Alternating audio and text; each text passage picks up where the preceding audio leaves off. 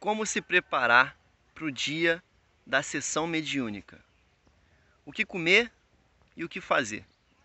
Então, é, a gente tem que entender que independente da gente ser médium, né? no caso, o médium de trabalho da casa, a gente for um trabalhador do, do, do centro, do terreiro, ou se a gente for consulente, nós devemos é, ir para a sessão da melhor forma possível.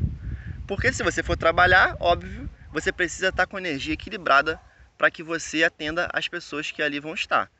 Se você for consulente, você quer receber aquela energia da melhor forma possível.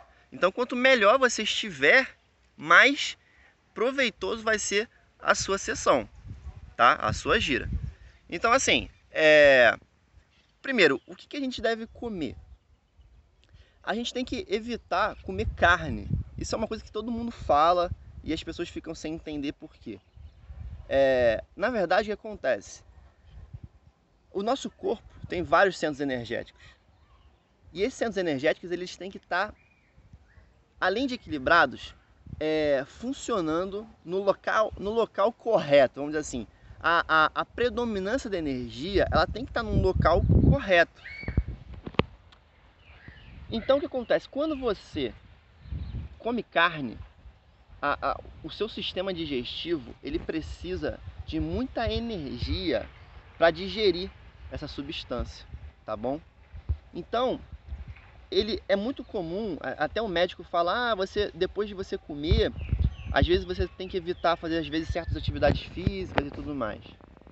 Porque o sangue que está no seu, na sua perna, nos seus braços, na sua cabeça, ela vai ser direcionada todinha para o seu sistema digestivo, entende? Para que ali tenha mais nutrientes, tenha mais energia para digerir a, aquele almoço, aquela comida. Quando a gente come carne, isso se intensifica mais ainda, porque a carne ela, ela é de difícil digestão, né? É, existem estudos que falam que a gente pode ficar dois, três a quatro dias, muitas vezes, com a carne no processamento em todo o sistema digestivo. E no sistema energético acontece a mesma coisa. O corpo acaba direcionando toda a energia que a gente está é, tá distribuída pelo corpo inteiro para a região abdominal, para que ali possa-se também absorver as energias que estão presentes no alimento. Então, quanto mais difícil for essa absorção, mais maior quantidade de energia tem que ser direcionada para a barriga. Então você acaba indo para o terreiro, muitas vezes, para a sessão, com os chakras um pouco desequilibrados. De que, de que sentido que eu estou falando de desequilíbrio? No sentido de que tem muita energia localizada num ponto só e falta energia em outros pontos do seu corpo. Imagina você vai dar um passe em alguém e, e, e, o seu passe, ele, ele, você depende da sua energia, só que a maior parte da sua energia está tentando digerir o seu, a, a sua comida.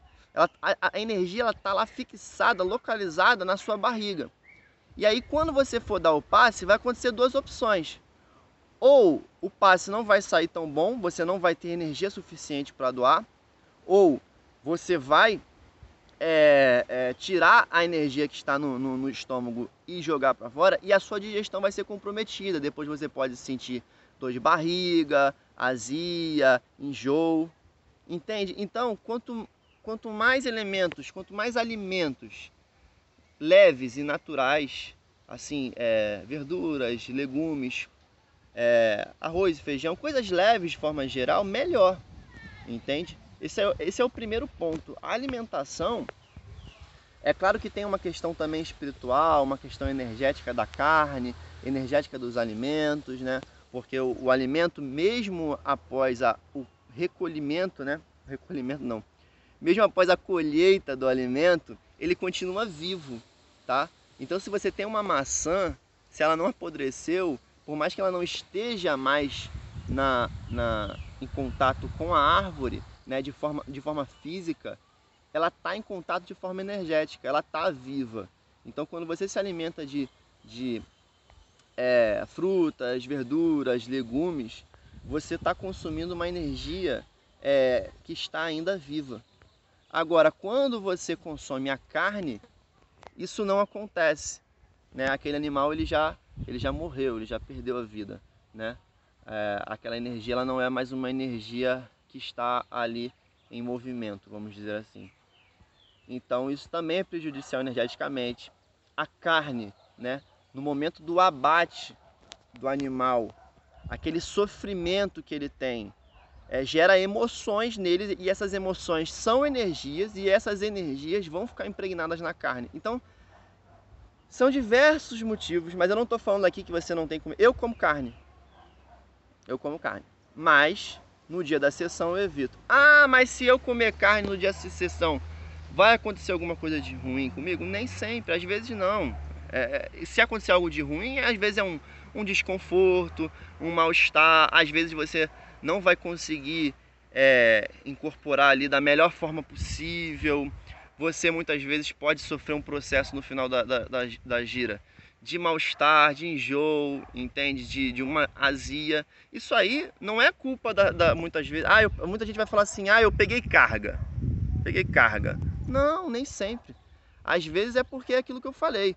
Você precisou de uma energia que você tirou da regi região abdominal que, e essa energia estava sendo para digerir aqueles alimentos, aqueles alimentos que você tinha comido. Se você tirou, não está absorvendo nem digerindo da forma correta. Logo, você fica com mal-estar no estômago ou na, na, na, no intestino, né?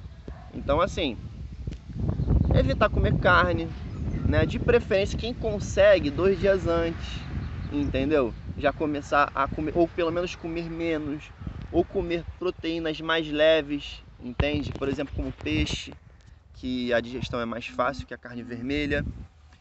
Então, acho que a alimentação, resumidamente, é basicamente isso. E o que fazer comportamentalmente? É, a gente tem que ficar, né, para a gente ficar com a energia equilibrada, a gente precisa estar com as emoções equilibradas. Para ficar com as emoções equilibradas, né, a gente precisa não se estressar, não brigar, não fazer quizumba com os outros, né? É, não ficar com raiva. Tentar ao máximo evitar pensamentos negativos. Tentar ao máximo é, é, se estressar com as pessoas, tá? Então, esse é o primeiro ponto, né? Quando a gente está falando assim do comportamento que a gente tem que ter antes da gira. A gente tem que ir na maior paz possível, tentar. Nem sempre a gente vai conseguir, não é fácil, tá? A vida é dura, a vida é difícil, tá? Mas a gente tem que tentar. E além disso, é, dependendo da linha que você for é, trabalhar no dia, você pode já fazer uma firmeza para eles antes. Para você que durante o seu dia, você já fique em contato com aquela energia. Então você vai. É, você pode acender uma vela, é, fazer uma pequena oferenda, às vezes uma fruta é o suficiente para você botar ali, botar uma vela do lado. Ah, vai ser de caboclo, vou botar uma vela verde. Entende? Ah, vai ser, vai ser pombagira, vou botar uma velinha vermelha ou vermelha e preta para ela, o preto depende da linha que ela trabalha. E aí você vai botar uma maçãzinha ali do lado, por exemplo, ou a fruta de preferência que ela goste. Você vai botar do lado, você vai fazer uma oração para ela. Você vai, você vai fazer com que durante o dia inteiro você já fique em contato com aquela energia.